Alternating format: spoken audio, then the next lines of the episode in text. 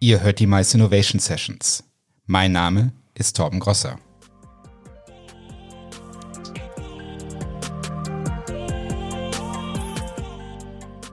Herzlich willkommen zu den Mice Innovation Sessions. Wir stellen euch Menschen, Ideen und Organisationen vor, die unsere Branche verändern.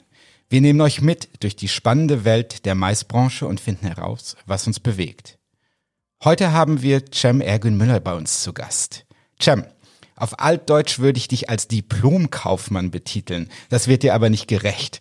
Du bist mit Unterbrechungen seit 2006 bei der Deutschen Telekom und hast da eigentlich immer am Thema Innovation gearbeitet. Ob bei T-Labs oder jetzt eben seit vier Jahren als Head of Digital Open Space. Da stellt sich mir die erste Frage. Was macht eigentlich ein Head of Open Digital Space? Ähm, ja, erstmal herzlich willkommen und äh, hier bei uns äh, in der Telekom, darf ich das so sagen? Klar. Und schön, dass ich dabei sein darf. Für mich äh, bedeutet der Digital Open Space damals, als wir den aus den T-Labs heraus noch kreiert haben, das Thema Open Innovation und Co-Innovation und Co-Creation zusammen mit anderen Unternehmen zusammen voranzutreiben. Mhm. Das heißt, die Zukunft ist eigentlich, dass niemand mehr Dinge alleine machen sollte, sondern gemeinsam mit anderen, weil jeder hat unterschiedliche Stärken. Ähm, wir stehen gerade in Deutschland extrem auch im internen Wettbewerb zu anderen Unternehmen, weil alle haben die gleichen Kunden. Also wir haben den gleichen Kunden wie die Lufthansa, wie die Deutsche Bahn, um drei einfache Beispiele für Unternehmen zu setzen.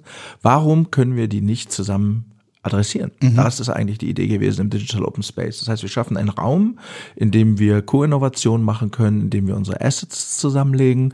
Diese Assets sind zum Beispiel bei der Telekom natürlich Konnektivität, äh, bei der Bahn Reisen, mhm. aber auch die Bahnhöfe. Das gleiche gilt für Flughafen, die ganze Flughafeninfrastruktur etc. Und da kann man hervorragende gemeinsame ähm, ja, Geschäftsmodelle und Use Cases entwickeln, wo jeder sein Asset reinbringt. Der Vorteil ist, das ist kostengünstiger für jedes einzelne Unternehmen, aber der Impact ist gleich ungleich riesiger, mhm. weil wir gleich äh, in die 100 Millionen Euro Projekte gehen. Klar, das klingt nach einem Traumjob und apropos Traum, du bist auch daneben für uns ein Traumgast, weil du bist nämlich auch noch Veranstalter. Du kümmerst dich bei der Telekom unter anderem um eure Beteiligung am Mobile World Congress und du hast außerdem 2013 die lange Nacht der Startups gegründet. Daher kennst du beide Seiten. Einerseits diese Mobilfunk Innovationsseite, auf der anderen Seite auch die des Veranstaltungsplaners. Schön, dass das heute mit dir klappt. Bevor wir loslegen, schnell noch ein paar Kleinigkeiten. Eure Unterstützung bedeutet uns unglaublich viel. Wir möchten euch die besten Stories bringen und die spannendsten Fragen stellen. Dafür brauchen wir euch. Euer Feedback hilft uns, dieses Format weiterzuentwickeln und der führende Mais-Podcast im deutschsprachigen Raum zu bleiben. Schickt uns euer Feedback daher entweder über unsere Internetseite zeus-eventtech.de oder auf unseren Social Media Channels auf Facebook oder Twitter. Ihr wisst, wo gerade in unserer Branche was Großes passiert? Immer her damit. Wir hören auf euch. Wenn euch dieser Podcast gefällt, empfehlt ihn weiter an Freunde oder Kollegen. Die Mice Innovation Sessions gibt's auf iTunes, Spotify und überall dort, wo ihr eure Podcasts herbekommt. So, jetzt aber mal hier zum Thema. Wir möchten über 5G sprechen und was 5G für Veranstaltungsplaner bedeutet. Und die meisten haben wahrscheinlich irgendwie mitbekommen, dass 5G ein großes Thema ist. Es gab vor kurzem die Versteigerung der 5G-Frequenzen, bei denen Unmengen an Geld bezahlt wurden. Wofür eigentlich das Ganze? Was machen wir eigentlich mit 5G? 5G ist im Prinzip ein evolutionärer Sprung in der ähm, Kommunikationstechnologie. Mhm. Also es gab ja 3G mit UMTS, erstmals, erstmals mit Versteigerung damals, dann gab es 4G oder auch LTE später und jetzt 5G. Der Unterschied ist aber, dass es nicht nur einfach ein bisschen besser ist als früher, sondern in der Tat ein komplexer technologischer Wandel und Sprung. Also mhm. es sind schon, wir reden hier auch von anderen Technologien, wir reden von ganz anderen Frequenzbändern und äh, wir reden von ganz, ganz anderen Möglichkeiten, die durch 5G geschaffen werden da geht es halt darum, also auch für den Normalbürger darum, dass man halt viel, viel mehr Bandbreite hat, auch mit seinem zukünftigen Handy. Mhm. Ähm, da geht es halt um schnellere Downloadraten, aber gleichzeitig können halt mehr Leute in so einer Zelle sein und äh, sich Informationen dort teilen, die jetzt früher, sobald viele Leute in einer LTE-Zelle sind, geht die Bandbreite runter, kennt man von Eventveranstaltungen. Mhm. Ähm, das sollte idealerweise mit 5G später deutlich reduziert werden. Okay, also das erste, was ich daraus verstehe, ist mit 5G geht alles schneller. Das ist ja schon mal was, was man sich auf jeden Fall im mobilen Internet wünscht. Da möchte ich noch mal kurz drauf eingehen. Du hattest das schon mal so ein bisschen ange, angefasst. Wenn man auf großen Veranstaltungen ist, dann kommt es mittlerweile weniger, aber immer noch vor, dass wenn man auf einem Festival oder so ist, dass dort die Verbindung in die Bresche geht und das einfach nicht mehr funktioniert. Das heißt, wenn ich das richtig verstanden habe, ist mit 5G die eine Zelle ist quasi, so wie ich das verstehe, die Antenne, auf der man drauf sitzt. Die An Anzahl der Geräte, die sich dort verbinden können, ist höher. Genau. Genau. Also du hast eine, wir sprechen von Connection Density. Mhm. Das heißt also, ich kann viel mehr äh, Devices in einer so einer Zelle äh, anmelden. Mhm. Das heißt, ähm, wir reden ja auch nicht nur von Handys, ne? wir reden auch später von IoT-Devices und mhm. Sensoren und so weiter. Also es wird halt alles viel komplexer. Es wird nachher in die Milliarden gehen von einzelnen Sensoren, die die Menschen haben werden. Wir haben nicht später noch nur noch ein iPad und ein, ein Telefon und ein, und ein Computer oder so unterwegs, sondern in Auto sind Sensoren, in meinem in meiner in meiner Tasche werden irgendwelche Sensoren sein. Also das sind halt alles Dinge, die sich mit dem Internet verbinden werden und dazu brauche ich halt einfach auch mehr Kapazität und diese neuen äh, Standards ermöglichen halt auch, dass ich viel, viel mehr Einheiten in einen so einer Zelle einbuchen kann. Mhm. Wenn wir jetzt aus Sicht von Veranstaltungsplanern überlegen, wir haben seitdem es mobile Geräte gibt in Veranstaltungszentren, egal ob das Kongresszentren, Hotels oder was auch immer sind, eine starke Evolution gesehen, wenn es darum geht, wie gut Wi-Fi funktioniert. Also vor fünf oder zehn Jahren war es überhaupt noch eine Frage, ob es Wi-Fi gibt. Mittlerweile ist die Frage aber immer noch, ob dieses Wi-Fi überhaupt funktioniert. Da investieren Kongresszentren, Veranstaltungshallen und so weiter Millionen rein, diese Infrastruktur aufzubauen. Ist 5G angetreten, um diese Infrastruktur irgendwie überflüssig zu machen? Also ich glaube, 5G ist für Eventhallen und, und Veranstalter äh, jetzt nicht so die Kernzielgruppe gewesen, äh, mhm. äh, um, um diese Technologie nach vorne zu bringen. Aber ich glaube, äh, ja, dass es das tut, weil ähm, und man muss halt auch Wi-Fi verstehen erstmal. Normalerweise ist Wi-Fi die äh, über die Luftkommunikation eines Festnetzanschlusses. Also wenn ihr das von zu Hause kennt, ihr habt einen mhm. DSL-Anschluss und dann packe ich da meinen äh, Router äh, ran an den Anschluss und dann habe ich zu Hause Wi-Fi. Manche Sachen wie zum Beispiel so ein Magenta TV auch per Kabel, aber dein Handy, dein Laptop und so weiter funktioniert zu Hause alles per Wi-Fi. Mhm. Das kommt alles vom Router, der mit einer äh, Fixed-Line-Anbindung deinem Tarif entsprechend eine bestimmte Bandbreite hat. Mhm. Und auch nur diese Bandbreite kann dein Wi-Fi zur Verfügung stellen. Das heißt, es ist total abhängig davon, was du für eine Landline hast, mhm. die zu deinem Event Space führt. Mhm. In Zukunft ist es so, dass du eben nicht mehr dieses kabelgebundene, den kabelgebundenen Anschluss brauchst, sondern einfach das 5G-Netz nehmen kannst. Das heißt, du bist schon in der Luft. Das heißt, du brauchst eigentlich kein Kabel mehr. Und damit hast du einen Evolutionssprung vom Fixed Line mhm. zu diesem Mobile-Zugang. Ähm, das ist eigentlich der, der große Unterschied.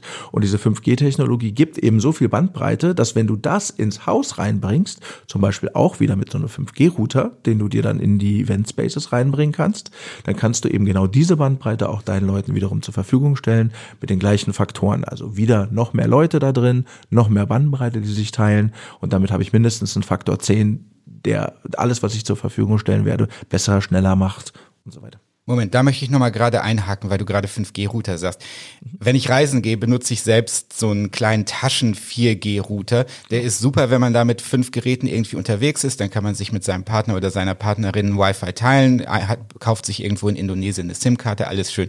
Die Geräte würde ich niemals in eine Veranstaltungshalle setzen, weil bei fünf oder zehn oder 15 Geräten ist Feierabend und sowieso die 4G-Bandbreite, die da dahinter sitzt, damit kann man nicht mal 100 Geräte bespielen, selbst wenn der äh, Router das mitmacht. Und sagst du jetzt, es würde, es ist denkbar oder es würde unter 5G Geräte geben, mit denen man genau das machen kann? Genau, absolut.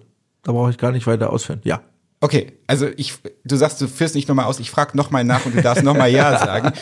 Wenn ich jetzt ein Veranstaltungsplaner ja. bin und ich, ich habe eine Venue, die im 5G-Abdeckungsbereich liegt, wo ich weiß, da gibt's kein Wi-Fi. Dann gehe ich zu einem Telekom-Shop oder Saturn oder so ähnlich und hole mir so ein Ding und stell das da auf und fertig oder wie?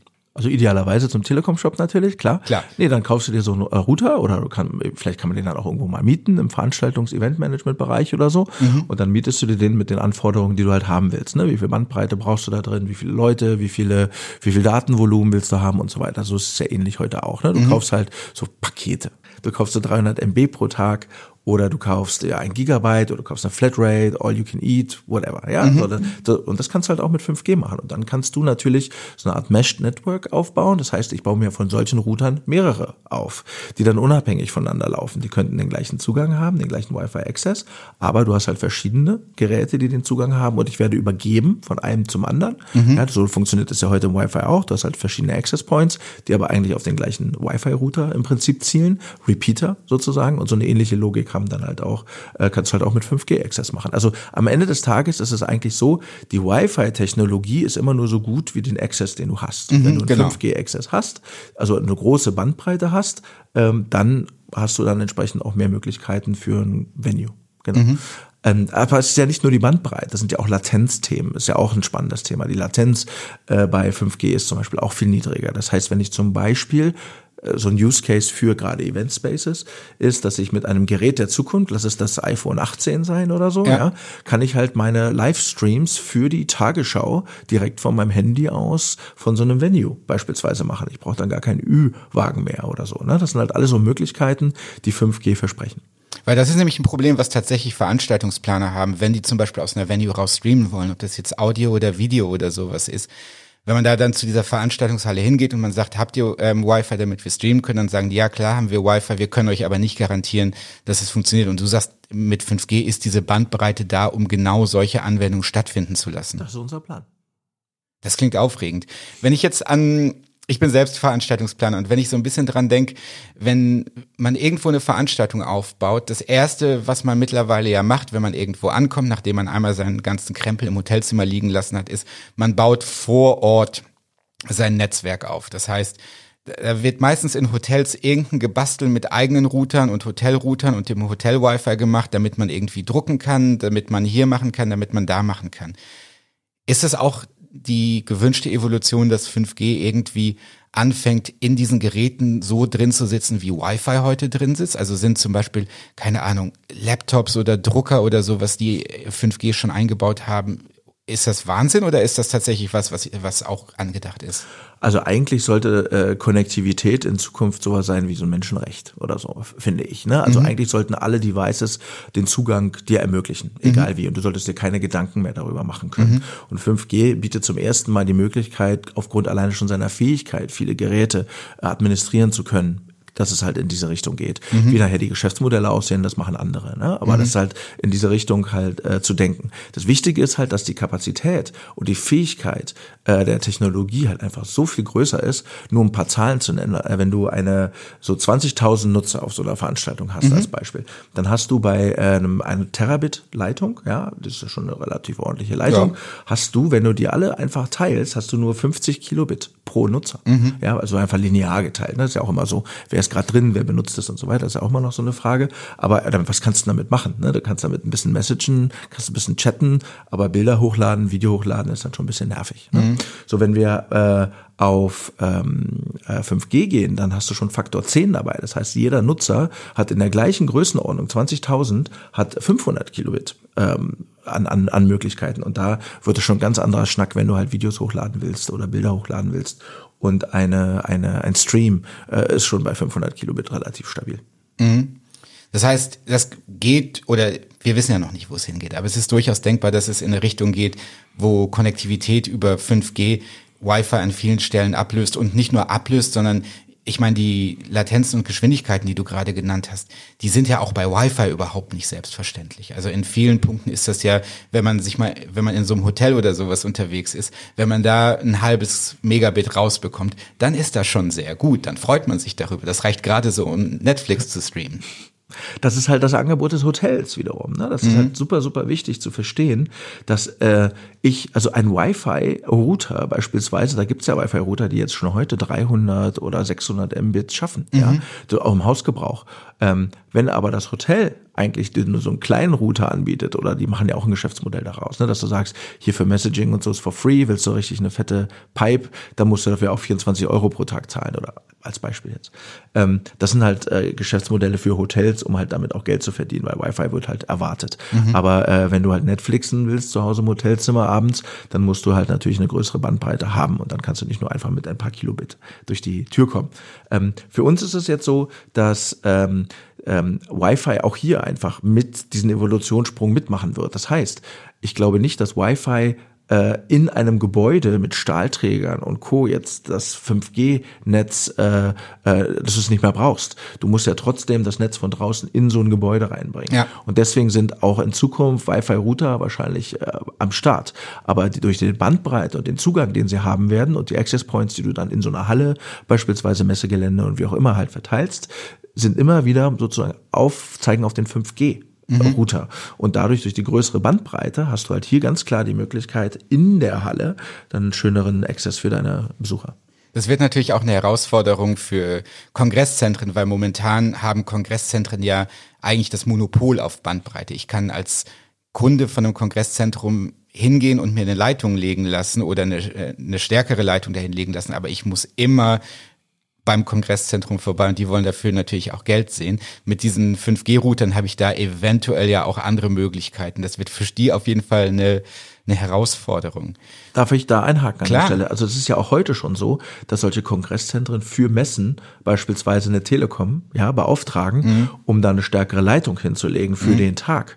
Und das zahlt, das zahlt die sozusagen an eine Telekom. Das ist mhm. ganz normales Business. Ja, das ist dann so eine, dann wird dann ein dickes Rohr hingelegt sozusagen, weil diese Access Points äh, über über äh, ähm, Glasfasernetze, die gibt es ja eigentlich überall. Ja. Du musst halt nur diesen Access Point halt zu dir bringen und zu dem Gelände. Und da musst du dann den Access rausschaffen halt für die Nutzer. Und den brauchst du halt in der Regel nicht. Das heißt also, wenn du einmal im Monat in so eine Messehalle oder so eine größere Veranstaltung hast, da wo du so ein, so, eine, so ein dickes Rohr brauchst, um es mal so zu formulieren, musst du das aber ja eigentlich nicht jeden Tag bezahlen. So, und das sind halt die Modelle, die sich dann die Kongressveranstalter natürlich dann eigentlich durch durchrouten, um es mal so zu formulieren. Mhm. Und manchmal mit einer Marge drauf und so weiter. Da stecke ich jetzt natürlich nicht im Detail drin, aber das sind halt dann schon enorme Kosten. Und ja, um die Frage dann zu beantworten, ich glaube, dass es dann auch für Veranstalter kostengünstiger werden würde. Werbung. Die Ausbreitung des Coronavirus stellt momentan die gesamte Branche auf den Kopf. Das bedeutet für Veranstaltungsplaner und Marketingverantwortliche, Events verschieben, neu planen und andere Konzepte entwickeln. Hier kommt der Sponsor dieser Folge ins Spiel, Xing Events. Xing Events unterstützt euch nicht nur bei der Abbildung eures virtuellen Events, sondern hilft auch mit seiner intelligenten Vermarktungslösung eure Veranstaltung gezielt bei eurer Zielgruppe bekannt zu machen. Das heißt, ihr könnt entscheiden, wer soll in seinen Xing-Feeds eure Veranstaltung sehen. Ausgewählt nach Beruf, Karrierelevel, Ort, Interessen und so weiter. Und das für 17 Millionen Xing-Nutzer. Die Leute können sich dann dort direkt auf eurer Eventseite anmelden. Interessenten, die sich noch unsicher sind, sprecht ihr mit Event-Updates oder persönlichen Einladungen einfach noch einmal an. Wir haben das bei vergangenen Events ein paar Mal ausprobiert und durch die Bank weg mindestens 20 Prozent mehr Teilnehmer gehabt. Wenn ihr das auch testen wollt, dann schaut auf xingevents.com-de-podcast vorbei. Das ist xing-events.com slash de slash podcast.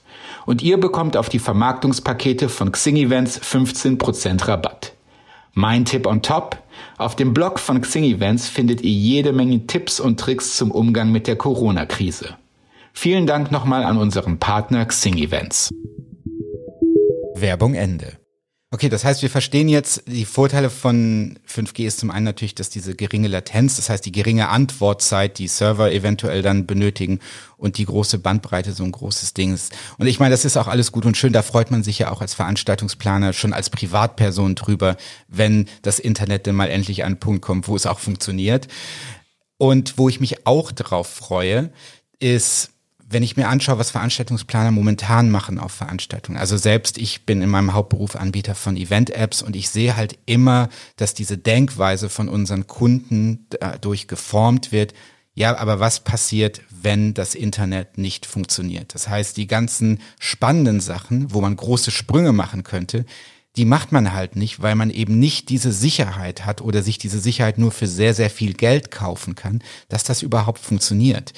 Wenn wir jetzt mal diese Beschränkungen auf der Seite lassen und einfach mal probieren, uns zu überlegen, du bist ja selbst Veranstalter. Was sind denn so Sachen, die man vielleicht in Zukunft auf Veranstaltungen sehen kann, die ohne 5G nicht denkbar waren? Ähm, das war gerade interessant, was du gesagt hast, weil ich ich beurteile Konnektivität schon sehr lange, so wie Strom. Mhm. Das heißt, es ist da. Die Steckdose stecke ich Stecker rein, ist Strom da. Ja. Äh, wenn ich einen Access haben will, in den Kontexten der Veranstaltung, die ich halt mache, dann ist da Internet ja, auf die eine oder andere Art und Weise. Sondern die Frage für mich ist halt, also ich habe auch nie darüber nachgedacht, ob es ausfallen könnte. So, so könnte ja auch Strom ausfallen. Also wenn du viele Endgeräte in einer so einer Halle irgendwie dran hast und viele Messeaussteller, dann musst du dir auch ein Stromkonzept machen. Ne? Mhm. Wie, wie viel Stromlast kann denn eigentlich das Netz vertragen und so weiter. Und genauso ist es mit Wi-Fi. Also da wird, ich mache da gar keinen Unterschied. Für Aber das ist nicht die Realität von vielen Veranstaltungsplanern. Also dann hast du entweder das Glück oder die Connections oder das Budget, dass du an, an Orten unterwegs bist, wo das nicht das Problem ist. Aber in der Realität ist das immer noch ein Problem. Also was du mit 5G auf Veranstaltungen heute noch nicht kannst, sind ähm, gerade so datenhungrige, immersive Anwendungen. Ne? Mhm. Also, dass du sagst, ich könnte Holodecks bauen, ich könnte Virtual Reality Anwendungen bauen, die nicht lokal sind, sondern die mit dem Netz interagieren mhm. oder über verschiedene Standorte gehen. Augmented Reality Szenarien, die halt Echtzeit brauchen. Mhm. Gerade diese niedrigen Latenzen, das sind halt Themen, ähm, die, die wahnsinnig gut funktionieren werden mit 5G. Mhm. Das gleiche sind Industrie 4.0 Anwendungen. Ja? Also, wenn ich jetzt sage, ich habe jetzt einen, einen, einen professionellen Kontext und nicht eine B2C, sondern eine B2B-Veranstaltung für Robotik oder mhm. so, ja, dann brauche ich, dass die Roboter äh, in Echtzeit reagieren können, umprogrammieren können, auch für äh, diese, äh, diese, diese kleinen ähm, diese autonomen Vehicles, wie zum Beispiel in, in, in großen Lagerzentren rumfahren, mhm. wie bei Amazon und so weiter. Ja. Da brauche ich halt auch eine Echtzeitsteuerung. Die müssen ja. sich gegenseitig sehen, wo sie sind. Und wenn einer ausfällt, weil die Batterie alle ist, muss das halt schnell festgestellt werden und umgeroutet werden. Das sind alles Sachen, die kannst du mit 5G dann extrem gut machen. Ja. Und eben nicht mit, äh, mit momentanen Technologien. Das ist halt etwas, ähm, was in Zukunft halt möglich sein wird. Das ist natürlich spannend, wenn man jetzt zum Beispiel an solche großen Messezentren wie die Messe Frankfurt oder sowas denkt. Wenn die eine Messe aufbauen, da laufen ja tausende Leute dann mit Ameisen irgendwie durch diese Messehallen und schleppen palettenweise an. Wenn man das natürlich jetzt auf einmal, und ich glaube, die Schwierigkeit, ich meine, in Amazon-Zentren gibt's das ja auch schon lange, aber auf Messezentren muss man ja raus und rein und über drei Ecken fahren und das ist ja riesengroß. Und da kann ich mir tatsächlich vorstellen, dass das, dass das Sinn macht und dass das was bringt. Das ist in der Tat eine der Kerngeschäftsmodelle, die im Moment gerade äh, gesehen werden für 5G. Da geht es im Wesentlichen, also wir sagen dazu Campus-Netzwerke mhm. oder oder äh, Factories, ja, die wir halt ausbauen wollen, um genau diese diese Low Latency und diese diese Echtzeitkommunikation ähm, äh, Wirklichkeit werden zu lassen. Das mhm. heißt, du kannst so eine Mischung schaffen aus äh, Netzinfrastruktur wie 5G und ähm, ähm, äh, Wi-Fi in mhm. den Hallen beispielsweise. Und dadurch schaffst du es, äh, äh, private Netzwerke anzubieten, ähm, die den Anforderungen deiner Messehalle, deiner Fabrik oder wie auch immer so entsprechen, wie du es haben willst. Und da baut gerade die Telekom zum Beispiel einen großen Geschäftszweig auf. Ist dann halt auch nur Voraussetzung, wenn wir jetzt zum Beispiel an diese Roboter denken, die dir auf einmal deinen, aus dem Lager deinen Stand bringen, dass die auch, wenn das Netz irgendwie stark belastet ist, trotzdem weiter funktionieren. Ganz genau. Aber das ist dann, das geht sogar noch einen Schritt weiter, was 5G kann, was eben die alten Netze nicht können.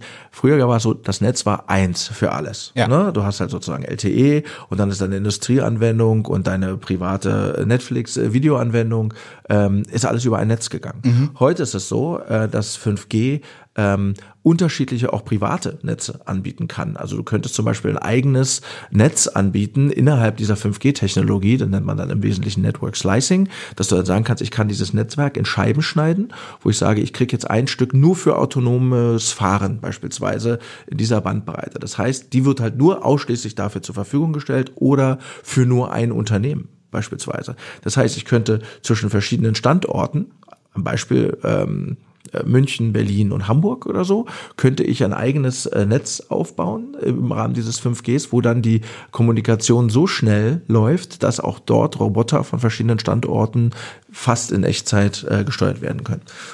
Das heißt, diese logische Trennung, die man mittlerweile auf Messen ja ganz häufig sieht, dass es zum Beispiel ein Wi-Fi für Aussteller gibt und ein Wi-Fi für Teilnehmer, die ist auf jeden Fall theoretisch in 5G quasi nativ machbar. Ja, aber also das, was du jetzt meinst, ist ja im Prinzip sozusagen ein eigener Wi-Fi-Hotspot äh, für Aussteller und für Besucher. Mhm. Äh, das, das geht mit 5G ganz genauso im Public-Netz. Mhm. Ja, dann sagst du halt irgendwie, das ist jetzt dein Public-Netz 1 und Public-Netz 2. Aber diese Private Networks sind nochmal sozusagen Industrienetzwerke. Das heißt, da ist eine dedizierte Kommunikation nur zum Beispiel zwischen Robotern geplant. Ja, dass mhm. man halt hier nicht auch noch aus Versehen äh, keine Ahnung, auch wenn das jetzt ein Aussteller ist und den Zugang hat, der kommt halt da gar nicht drauf. So ist es halt geplant. Okay, das heißt, einer der Gründe, warum ja auch Netzwerke häufig dediziert aufgebaut werden, ist auch wegen dieser Sicherheit, dass es quasi ein genau. getrenntes genau. Netzwerk ist. Und das ist wieder in 5G von vornherein mit eingebaut. Von vornherein, ganz genau. Die hat man, man hat halt gesagt, also ein, ein ein einfaches Beispiel, äh, ein Autohersteller deiner Wahl, ja, baut so sein eigenes 5G-Netz zwischen seinen Autos auf. Ja, mhm. dass man halt dann sagen kann, wenn ich ein Autohersteller ABC bin, dann äh, kriegen alle meine anderen Autos zum Beispiel meine Streckeninformationen automatisch hin und her geschickt. Das heißt, ich weiß, da passiert schon ein Stau oder ich weiß, hier ist gerade ein Parkplatz frei. Alles durch diese Sensoren geht diese Kommunikation innerhalb deines geschlossenen Netzes an andere Autos. Das heißt, ich kann dann dann vielleicht schnellere Wege finden oder früher mich umrouten, äh, andere Wege fahren und muss nicht über so ein Radio-Tracking irgendwie so eine Information bekommen, eine Stauumfahrung auf Basis von einem zentralen Signal. Das finde ich mega spannend und ich freue mich über ein paar Punkte, die du gesagt hast was bei mir besonders hängen geblieben ist, ist diese Geschichte, dass du eben sagst, das, was wir momentan als WLAN benutzen, ist ja eigentlich nicht unbedingt als mobiles Netz konzipiert worden und es steckt ja auch im Namen WLAN irgendwo drin. Es ist das LAN, das Local Area Network, das einfach nur mobil gemacht wurde, wo jetzt eben 5G diese Evolution weitergeht und sagt, okay, wir können das an vielen Orten machen, wir können das quasi ortsungebunden machen. Das ist das eine. Und dann natürlich diese, dieses Thema mit der geringen Latenz und dieser breiten Verfügbarkeit in Geräten. Ich glaube, das ist auf jeden Fall was, was Veranstaltungen nachhaltig auch nochmal beeinflussen wird. Und ich freue mich auf 5G. Ich habe so einige Hoffnungen an die Technologie gerade auch wenn es um Veranstaltungen geht. Und außerdem so nebenbei, ich baue in meiner Freizeit auch ganz gerne so eigene IoT-Geräte. Ich hoffe, dass ich die auch ans 5G-Netz irgendwann mal hängen kann und damit experimentieren kann. Danke für die tollen Einblicke, Cem, und danke, dass du dabei warst. Klar, gerne. Wir glauben natürlich nicht, dass wir alle Aspekte in einer Folge abdecken können. Was fehlte euch? Wo lagen wir richtig? Wo gibt ihr uns vielleicht auch nicht recht? Ihr könnt uns das in den Kommentaren auf zeus-eventtech.de mitteilen, auf Facebook oder auf Twitter unter Zeus Eventtech. Die Mice Innovation Sessions sind eine Gemeinschaftsproduktion des Zusammenschlusses der Eventtechnologieunternehmen und Startups Zeus und TV Tagungswirtschaft. Vielen Dank, dass ihr dabei wart. Yannick Pecker ist unser Produzent und der gelassenste Autofahrer in der ganzen Stadt. Wir werden produziert in den Zeus Studios Berlin-Kreuzberg und aufgenommen haben wir im Hubraum, dem Inkubator der Telekom in Schöneberg. Denkt daran, diese Folge und unseren Podcast mit euren Kollegen zu teilen. Die Mice Innovation Sessions gibt's unter zeus-eventtech.de oder überall dort, wo ihr eure Podcasts herbekommt. Wir hören uns in 14 Tagen. Bis dahin, bleibt edel.